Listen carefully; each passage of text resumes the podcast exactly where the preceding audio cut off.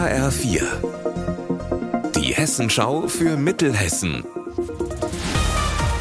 Hier ist das Studio Gießen.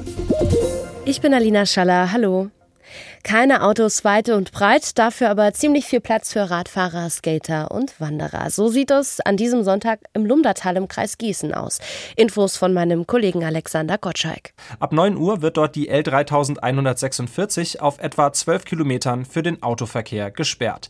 Die Landstraße verbindet die Kommunen Rabenau, Allendorf, Lumda und Stauffenberg, die sich nun zum inzwischen 21. Mal zusammengetan haben, um einen autofreien Sonntag zu veranstalten.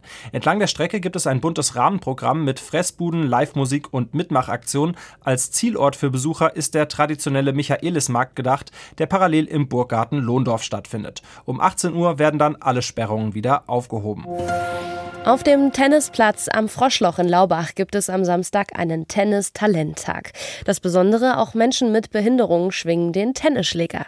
20 junge Menschen können an Schnupperkursen teilnehmen, entweder im Rollstuhl oder im klassischen Tennis. Anmeldungen sind auch jetzt noch möglich.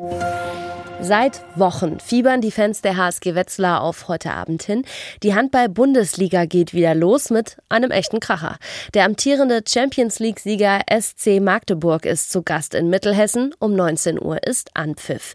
Nächste Woche wird es auch nicht leichter. Da muss Wetzlar beim deutschen Meister THW Kiel ran. Spieler Lukas Becher freut sich, dass er sich mit den besten Handballern der Liga messen kann. Ja, wir nehmen es so, wie es kommt. Ich meine, am Ende müssen wir eh gegen alle spielen.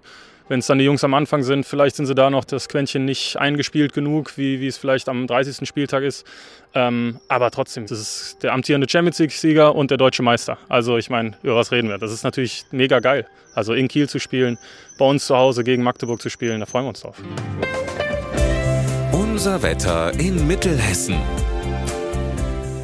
Ziemlich trübe Aussichten heute für Mittelhessen. Gebietsweise kann es immer mal wieder regnen. Den ganzen Tag über bleibt der Himmel bedeckt. Dazu haben wir in Lich 23 Grad und auch in Dauernheim sind es um die 23 Grad.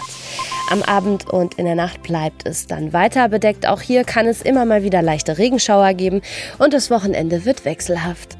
Ihr Wetter und alles, was bei Ihnen passiert, zuverlässig in der Hessenschau für Ihre Region und auf hessenschau.de.